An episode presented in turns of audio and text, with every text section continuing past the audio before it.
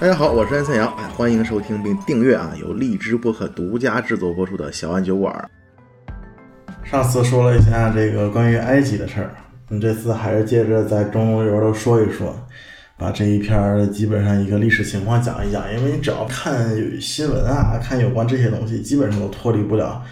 这一块儿啊，总感觉天天特别乱啊，今儿打仗明儿打仗的啊。今天黎巴嫩，明天叙利亚，后天是巴勒斯坦，就基本上在土耳其呀，总是这边上新闻。为什么这边总上新闻呢？啊，为什么这边总是这么闹挺呢？嗯，这次就聊一聊。啊，前段时间好像是出了个什么事儿，是那个苏伊士运河堵上了，是吧？然后在全世界闹得很大。为什么一个小小的苏伊士运河？能吸引全世界这么大的关注呢？其实你打开地图看一下，你就发现了啊。之前我们说过，这个亚欧大陆呢，它是一个非洲大陆和这个印度的这个南亚次大陆，往一直往北边怼怼成的。那印度那个次大陆呢，它这个个儿比较小，看印度那块儿，它怼的就比较快，咣咣直接撞到我们屁股上了啊，隆起的这个青藏高原啊、潘米尔高原。西边呢，这个非洲大陆呢，其实本身和这个印度大陆都是一体的，它们都属于南方的一个大陆，叫做冈瓦纳古陆。他也往北边走，看这个印度哥生米煮成熟饭了，他也就丧眉打眼的就停住了。停住了之后，自己还裂开了。停住的呢，你看就是有一块非洲北边，在欧洲中间形成了一堆地中海啊，地中海啊，这个黑海啊，包括已经彻底成为内陆湖的一个里海。其实它那个生态还跟海很像，啊，变成一种大地包裹的一些小海。在这地中海的这个往下一块呢，哎，就是这个沙特阿拉伯和这个非洲中间有这块阿拉伯原来是非洲大陆的一部分啊，它这个是后来它自己裂开的，裂开出这么一块红海，一个很明显的一个裂谷，它其实属于这个很有名的这个东非大裂谷的一部分啊，它是非洲自己裂开的这么一块，所以这个地区石油特别多，你应该知道啊，就是因为这块本来是那个海象那个沉积啊，都是原来是大海，叫特提斯洋，因为这个地壳变迁沉积多年的这个。海洋生物遗骸这些沉积物啊，慢慢慢慢的经过地质变化，形成了石油啊。石油又是跟这个东西是有关的。为什么这个地方，呃，石油这么多？那在这个地方的生活条件其实并不好啊，全都是沙漠。我之前也讲过是吧？它属于东北信风带，嗯，它这个地方本身这个暖湿气流很少能过得来，所以非常干旱。就是在这个地中海的东岸啊，就是这两个大陆起作用的这么一块地方，这是唯一一块非洲大陆和亚欧大陆连在一起的一个地方啊。这个地方就是我们经常说的最乱、最乱、最乱的这个区域啊，最乱这个区域。红海北边那个地方呢，有个小半岛叫西奈半岛，北边地中海，哎，就差这么一点儿，它这个地方。是大陆连在一起的，这个红海和这个地中海就没有通在一起。地中海它属于大西洋的一个海，这个红海属于印度洋那个海，这两块连不上。那你当时西方要想往东方去，原来就得绕到非洲南边那个好望角啊，绕到这个东方去。结果这回就好办多了啊，这要如果凿这么一个运河，等于直接可以从地中海，从这个欧洲直接穿到印度洋啊，绕到这个新加坡那边，一直绕到咱们中国来，走南海。当然，当然还有一个说法说，我们打算在那个东南亚，就是泰国那个地方，说凿一个运河啊，就那个地方叫克拉地峡，在那儿凿个运河，说这样以后连新加坡那个马六甲什么都不用绕了，直接从泰国这叭就直接撑过来，走得更快啊。当然就是说人类是怎么改造自然的，是吧？所以这个苏伊士运河堵了，这才让全世界那么难受嘛。你这一下子又得绕非洲了，这太可怕了。但这次呢，我们主要说的呢。不是苏伊士运河，但是离它不远，就在这个埃及的这个西奈半岛东边，你能看到了，这挨着一个非常神奇的地方，就是经常上新闻的以色列巴勒斯坦地区啊。那很多人搞不清到底它是以色列还是巴勒斯坦呢？以色列在哪儿啊？巴勒斯坦在哪儿啊？我看地图上好像把他们俩画一块儿去了呢。这具体都是怎么一回事呢？为什么这个以色列人总要去跟这个阿拉伯人打仗呢？那以色列人又是哪儿来的呢？你凭什么非要去抢人家地方啊？听说这个以色列是都是犹太人，欧洲也有犹太人，啊，美国也有犹太人，怎么这群人到处跑呢？啊，这他们到底是哪儿来的呀？是从欧洲跑到中东去了，还是从中东跑到欧洲去的呢？哎，我们这次就是主要讲一讲有关这个地方的一个非常神奇的故事，非常神奇的故事。其实呢，先回答一下这个犹太人或者以色列人啊，自古以来就是居住在这儿，这是他们的老家啊，这是他们的老家。他们的这个自己的信仰呢，你听了一定非常熟。我们前面讲过这个苏美尔人是吧？我说了他们有一个神话叫做吉尔加美什，这个里面的很多故事是高度相似、高度撞车的，相信这个。各位无人不知，这个里面就描述了说，因为人类作死啊，天神降下了灾祸，引发了一场大洪水，想要消灭这群不知道天高地厚的生物的这种故事啊，这故事非常常见，就是神造了一个智慧生命，结果他除了不能永生，其他都和我一样想忤逆我，然后神就要搞他们啊，基本就是这样一种故事。不过最后这神呢，还是动了恻隐之心，毕竟我造了这么完美的一个生物，是吧？他呢，让一个叫做诺亚的哥们儿啊，修建了这么一个巨大的方舟啊，带着这个老婆孩儿和各种动物避祸。最终呢，在这个洪水中遇到了新陆地啊，成为了新一代人类始祖的这么一个故事啊。那在他们这个传说里呢，啊，这个诺亚呢生了三个儿子，一个叫做闪，没有闪那个闪啊，三国杀里那个闪。另外一个呢叫做含，一个闪，一个叫含含进去的含啊含。另外一个呢，叫做雅佛，雅佛啊，这个高雅的雅，福能从命的福。他们传说里呢，这个闪呢就是东部人的祖先，韩呢是南部地区的人的祖先，雅佛呢是北部地区人群的祖先。啊，这个我之前应该提过是吧？这就是所有西方人以地中海为核心来分割的所谓亚洲、非洲、欧洲啊。亚洲是太阳升起的地方。欧洲是太阳落下的地方，欧罗巴；非洲啊，就是南部土地的意思。我前面说过，最早区分这个区域的是腓尼基人，都是中东这一块的一个民族。其实现在在这个这个语言学上，都管他们叫做什么？叫做闪米特族群啊，说的就是这个闪，就是他那个全名叫闪米特啊，就是说的他们是这个闪人的后代这么一个说法，源自于这么一个传说。那你说犹太人的一个传说怎么能影响的这么远呢？在这个犹太人的世界观里啊，这个非洲啊、埃及这群人呢，就是管他叫韩啊，然后两河流域到自己这边呢，他们语言都非常类似，都管自己叫做闪。其中呢，这个以色列人呢，他呢和这个巴比伦人呢，就和这个两河流域那些民族啊，虽然有关系，但是呢还稍微远点，他们是闪的一个后代，叫做希伯啊，叫希伯的后人。所以呢，这个犹太人还有称呼就被叫做希伯来人，他们那个语言呢叫做希伯来语啊，希伯来语。在这个希伯的这个后人里啊，出现过一个叫做亚伯兰的这么一个哥们儿啊，他们这个家族啊，本来居住在苏美尔人的这个乌尔古城一带啊，乌尔古城呢属于苏美尔人的一个城邦，和其他这个闪族一样啊，都是过着这种半商啊半游牧的生活。据说还迁徙到了两河的上游啊，我说了，就是现在土耳其东部山地那一带。就像我前面讲的，这个地区呢叫做新月沃土，是吧？它是一个沙漠地区少有的一个非常肥沃的地方。在这个两河流域的上游这儿呢，我说他们曾经兴起过一个强国，叫做亚述啊，叫做亚述。它呢，它也属于闪人的一支啊，和这个以色列人呐，包括后来我说的这个阿拉伯人呐。和这个巴比伦呐，他们都是一个区域的民族啊。按我另一个说法，叫他们叫这个西南象限的沙漠地区的土著啊。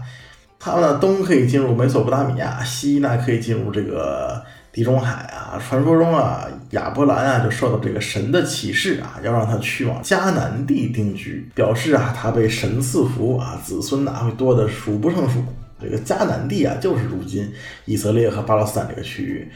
作为这个黎巴嫩山地下方的平原啊，这个我说了，黎巴嫩是那个腓尼基人的故乡。我上面说地中海的这个很著名的商人啊，那边是好多产很多雪松啊。在黎巴嫩的下方呢，有条小河叫做约旦河啊，蜿蜒而过，那形成这么一片非常狭窄的沃土。不过呢，这儿呢上接这个叙利亚啊，下接埃及，东侧呢又是一片沙漠啊，战略位置呢就十分重要了。但是再重要也架不住资源太匮乏了，非常干旱，没有什么比较好的这个水源地啊。因为一次饥荒，据说这个亚伯兰啊只能逃亡到了埃及定居。这个亚伯兰呢在埃及长了见识，混得也不错，甚至都能和这法老打上交道了。没想到啊被这个法老呢就看上了自己的老婆，吓得这个亚伯兰呢只能逃回到这迦南地啊，就是亚洲这一块儿，顺便还带上自己在埃及娶的小老婆。迦南地这个地方啊，它在这个亚非欧的交界这个地方啊，我说了地理位置很混乱，当地呢也没有什么统一的政权。我说了，它也不像尼罗河两河，它是有这种河流性质的城邦，它都是这种半游牧半定居的这些啊一盘散沙一样的存在，所以呢，本来就是有很多这种闪人强权的混战的。在这个犹太人的传说里啊，说神就曾对这儿降下灾祸啊，让强大的城邦索多玛和俄摩拉被摧毁啊，而这个亚伯兰呢，却成为了被选中的老头子。那说这个神与亚伯兰立约，说表示这个地盘以后都是你的了。按照他们的传说啊，说这个亚伯兰的主要后代，一个就是和埃及的小老婆生的，叫以实玛利；还有一个呢，就是和正妻老来得子生的，这个叫以撒。这个神呢，为了考验亚伯拉罕对自己的信仰啊，竟然让他杀了自己的这个小儿子以撒，说献祭啊，说你要证明你对我神是独一无二的这个坚信的。这个虔诚的老头就想要下刀，我天，神一看你这忠心大大的，行了，我正式认可你是我的经纪人，我就是考验你啊，以后你就叫亚伯拉罕啊，传说叫众国之父的含义啊，啊，犹太人也确实没给自己这个祖宗吹牛啊。这无论这个犹太人呢，还是阿拉伯人的传说里面，都追认这个亚伯拉罕是作为自己先祖的啊。是阿拉伯人呢，认为自己的这个祖先是这个以实玛利的后代，而这个小儿子以撒呢啊，他生了这么一个儿子，叫做雅各啊。这个雅各据说非常中二，也非常勇猛，竟然和在神的角力中获胜啊，因此获得称号叫与神角力者。用希伯来文就是大名鼎鼎的以色列，以色列啊，就是以色列。所以你看，现在这个以色列人和阿拉伯人几乎水火不容，但是其实两边都承认是一个祖宗。而其实，在语言学里面，以色列人的这个希伯来语和阿拉伯人的阿拉伯语是高度同源的，也是高度同源的。在犹太人里面呢，就算是后来这个欧洲的这个所谓罗斯柴尔德家族啊，挺有名的，是吧？经常被某些这个民科特别爱吹的一个家族。他们那个拉菲葡萄酒倒是不错哈。他们那个父系的单倍群呐，我说测了一下，也是和这个。沙特王子 啊，这都是这单辈群啊，他们这确实是有同一个爸爸。那么这一对兄弟为啥这么大恨呢？这就是我们之后要说的了。他们怎么这个亲兄弟最后闹出这么大矛盾来呢？其实，在这个现代科学里边呢，这个所谓闪米特、韩米特啊、闪韩这个兄弟的传说也能得以印证啊。无论是什么巴比伦呐，还是亚述啊、以色列啊，就这些所有的这个地区，我说两河流域啊、埃及，就现在我们广义的中东北非地区，他们的语言和血统本来就是高度重合的啊，甚至就是北非，我说了，就古埃及人呐，还有北非的这个土著什么博波尔人呐，包括黎巴嫩人呐，就是他们这个都是有高度同源性的，都是有高度同源性的。现在已经把他们的称呼叫做闪韩民族，或者叫亚非民族，或者亚非语系啊，有这么一个称呼了。就是说的这一块儿，你看打开地图、卫星图，看特别黄的这一块儿就是他们。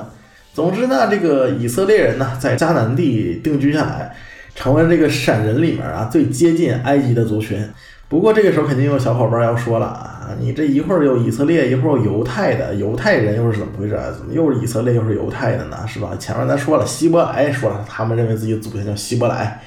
然后祖先又出来一个特别牛逼的人叫以色列，那犹太又是什么呢？哎，我们就要继续我们的故事了啊。传说啊，这个以色列这哥们儿啊，生了十二个儿子啊，生了十二个儿子，说迅速开枝散叶，拉了山头。十二个儿子呢，就是十二个支派，分别呢叫做吕便、西门、利位、犹太、但、拿弗他利、加德、雅各布、以萨迦、西布伦、约瑟和便雅悯，就是这么几个支派，这么几个支派。你看，终于看到犹太这个词儿了，是吧？不过稍安勿躁啊。在以色列的人的这个传说里面啊，这十二个支派里面啊，只有这个第十一个儿子叫约瑟混得特别好。据说这哥们儿竟然在埃及当上了宰相。不对呀，埃及人怎么会找个外族人，找个以以色列人去当宰相呢？啊，难道是他们吹牛吗？是吧？像我前面说了啊，埃及啊，在这个第一次混乱之后，然后进入了这个中王国时期啊，他就一直他们传说中就面临着亚洲人的巨大压力。他总说我们面临着亚洲人巨大的压力。面临什么亚洲人呢？就是他们这个以色列这群闪族人啊。我们也说了，在三千六百年前，埃及啊就曾经彻底的被亚洲的入侵者攻克过一次。说他们要鸠占鹊巢，模仿埃及人在尼罗河建立了自己的国家，埃及就进入了号称叫做喜克索斯王朝的第二中间期。当然，其实你要熟悉历史的话，你知道埃及历史上无数次的被亚洲人攻克啊，被欧洲人也攻克过，后来就已经不行了，希腊人占领过它啊。现在他的埃及也是被阿拉伯人占领了，就是他们都说了阿拉伯语了，他们的国名就叫埃及阿拉伯啊共和国。它中间还被波斯人占领啊，也是无数次被这个亚洲人占领过。历史上曾经还被突厥人占领过一次。埃及历史上还有一个朝代叫做马穆鲁克王朝啊，就是被这个来自亚欧大陆的突厥人占领过。这以后我们都会讲。总之呢，如果这个以色列人的约瑟啊在埃及当上宰相啊，也只能是这个时候了。不过呢，这群闪人呢，在埃及也是葫芦五百年运啊，不到一百年之后，就说在这个上埃及地区，还记得我说的吧？这个尼罗河上游的上埃及地区啊，韬光养晦的这些埃及贵族，通过三十来年的战争，在三千五百年前，也就是中国商朝刚成立的时候，就彻底的击败了这群脚跟都没站稳的这个入侵者，埃及就进入了最后一个时期，叫做新王国时期了啊。到了这个新王国时期的埃及，一看他说不行，天子还守个啥国门呢？就再也没把这个政治中心迁往下一级啊，一直定都在这个尼罗河上游的底比斯，导致呢底比斯那边的这个有一个地方的人格神叫做阿蒙啊，地位越来越重要，导致这个新王国时期的法老啊，甚至为了拨乱反正，把一切功劳都归于这个阿蒙神啊，这个大兴土木。你如果去埃及旅游，他那边有那个卡纳克神庙，什么卢克索神庙，都是那个时候的这个很伟大的建筑。不过呢，正像这个商朝一样啊，因为神权过于膨胀，这个世俗权力呢都要敬这个神庙祭祀三分，甚至这个新王国时期所有法老的名字都要叫阿蒙俩字儿，前面都要叫个阿蒙什么什么。直到这个两千三百七十年前，当时继位的这个叫做阿蒙霍特普四世啊，面对这个过于膨胀的神权啊，竟然做出了一个非常激进的改革。什么改革呢？这个阿蒙霍特普四世啊，在史学界有一个非常有名的名字，你们都可以记一下，然后以后跟人吹历史的时候有的用，叫做阿肯纳顿啊。这埃及什么人你不知道，你都该知道这么一人。为什么呢？因为这兄弟啊，他直接搬出了这个埃及众神里面啊最不具有人性的一位阿顿，把他奉成唯一的真神，所以他给自己改名叫做阿肯纳顿，就是意叫做阿顿的仆人的意思。这个阿顿呐，他其实就不是一个真正意义的神呐。在埃及，你看所有的神都是有神像的啊，这个有鹰脑袋呀，有鸟脑袋呀，有这个蛇脑袋呀，狗脑袋呀，狼脑袋呀，这都是有的啊。但是呢，这个阿顿这个呢，他是一个完全没有人样的一个神。在这个埃及的这个文字里面描述呢，阿顿就是一个太阳的光晕的一个形象。其实他完全是一个类似类似自然神的一样的一个存在。为了躲避这个阿蒙祭司的力量啊，阿肯纳顿呢，甚至在这个底比斯旁边另立了一个新都，坚决推行新政要改革。奈何呢？这个阿肯纳顿的改革呢，不过是昙花一现了啊。他的儿子呢，叫做图坦卡顿，听着特别卡顿哈。它含义呢是阿顿的形象的意思啊。带着他对于唯一主神的这个阿顿的期望继位，却很快就向旧有势力妥协了，重新笃信了阿蒙，改名叫做图坦卡蒙。啊，我相信，就算你不熟悉埃及史，应该都听说过这么一位法老，是吧？图坦卡蒙的诅咒，就所谓的这位法老，他是这个原来叫图坦卡顿啊，非常卡顿，嗯，有点像这个雍正搞改革、搞新政，然后最后这个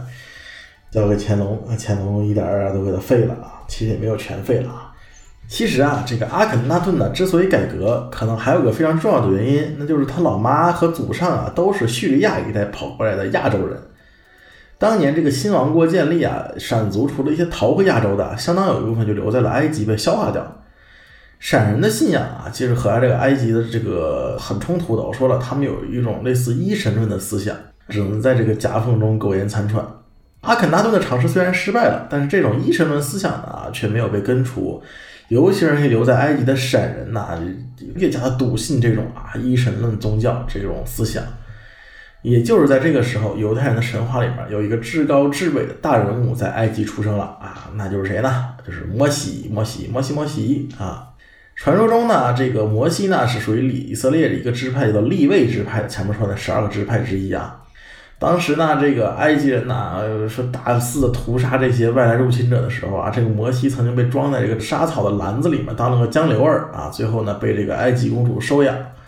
当然，如果你记得的话呢，你会发现他和这个阿卡德这个萨尔贡大帝传说如出一辙的，估计就是山寨的。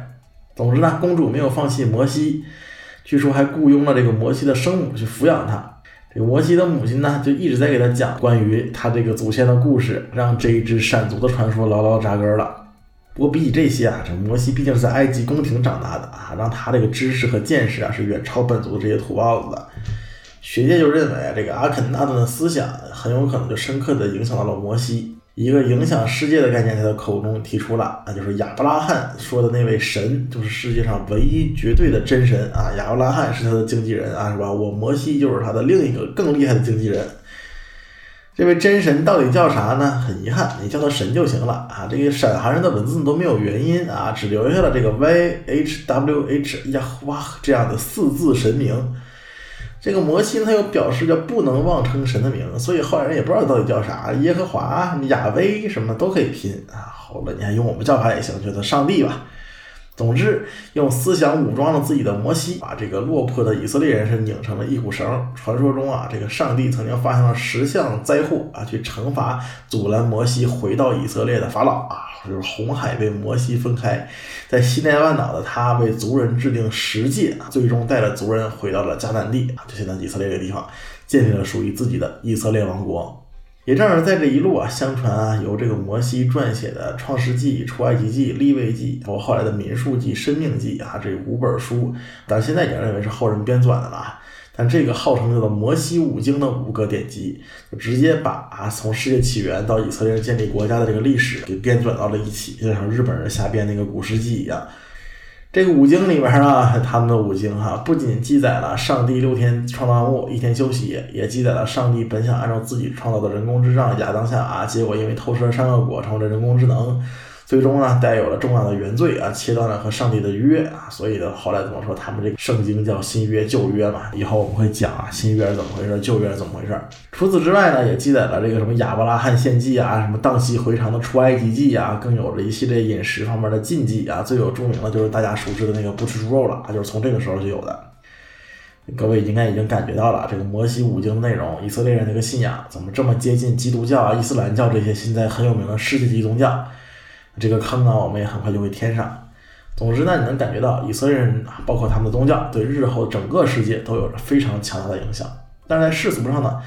后面就不好了，地盘太小了，以色列人只能靠着美索不达米亚到埃及到地中海的这个商路上，干着最适合自己的事情，什么呀？就是投机倒把、经商呗，倒卖倒卖，以至于，这个政治影响力啊，无论如何是不行的。